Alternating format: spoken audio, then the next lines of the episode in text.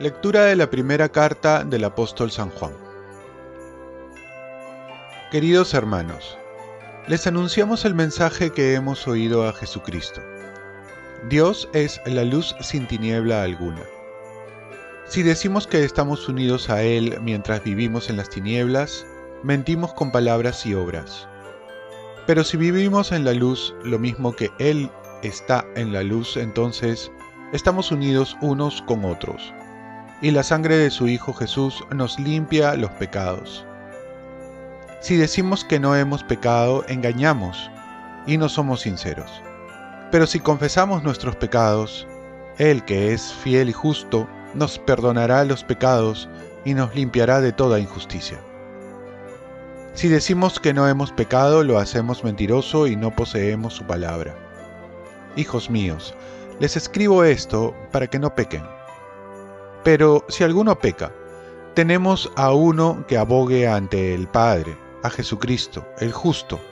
Él es víctima de propiciación por nuestros pecados, no solo por los nuestros, sino también por los del mundo entero. Palabra de Dios. Salmo responsorial. Hemos salvado la vida como un pájaro de la trampa del cazador. Si el Señor no hubiera estado de nuestra parte cuando nos asaltaban los hombres, nos habrían tragado vivos tanto ardía su ira contra nosotros. Hemos salvado la vida como un pájaro de la trampa del cazador. Nos habrían arrollado las aguas, llegándonos el torrente hasta el cuello. Nos habrían llegado hasta el cuello las aguas espumantes. Hemos salvado la vida como un pájaro de la trampa del cazador. La trampa se rompió y escapamos. Nuestro auxilio es el nombre del Señor, que hizo el cielo y la tierra. Hemos salvado la vida como un pájaro de la trampa del cazador. Lectura del Santo Evangelio según San Mateo. Cuando se marcharon los magos, el ángel del Señor se apareció en sueños a José y le dijo, Levántate, coge al niño y a su madre y huye a Egipto. Quédate allí hasta que yo te avise. Herodes va a buscar al niño para matarlo. José se levantó, cogió al niño y a su madre de noche, se fue a Egipto y se quedó hasta la muerte de Herodes Así se cumplió lo que dijo el Señor por el profeta. Llamé a mi hijo para que saliera de Egipto. Al verse burlado por los magos, Herodes montó en cólera y mandó matar a todos los niños de dos años para abajo en Belén y sus alrededores, calculando el tiempo por lo que había averiguado de los magos. Entonces se cumplió el oráculo del profeta Jeremías. Un grito se oye en Ramá, llanto y lamentos grandes. Es Raquel que llora por sus hijos y rehúsa el consuelo porque ya no viven. Palabra del Señor.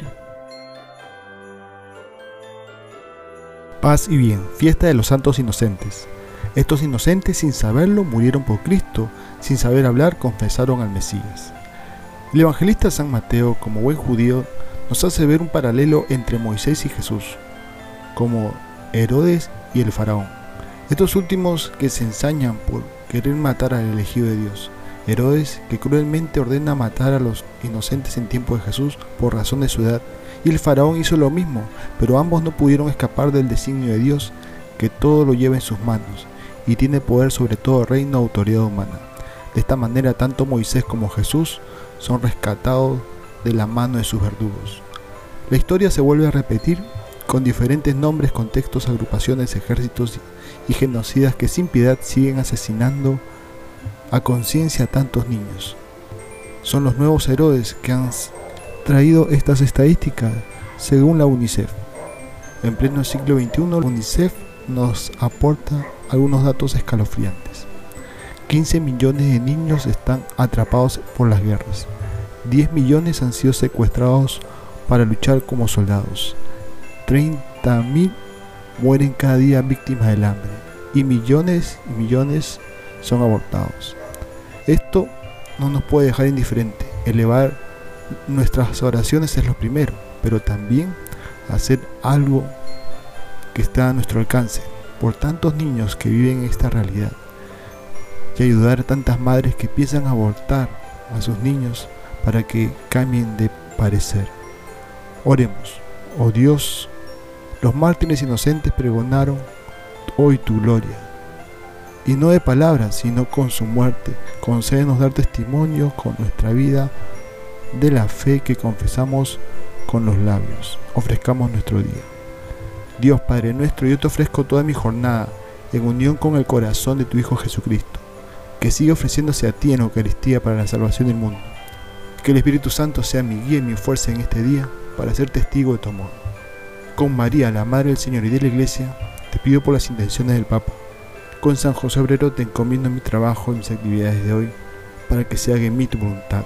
Y la bendición de Dios Todopoderoso, Padre, Hijo y Espíritu Santo, descienda sobre ti. Cuenta con mis oraciones, que yo cuento con las tuyas y que tengas un santo día.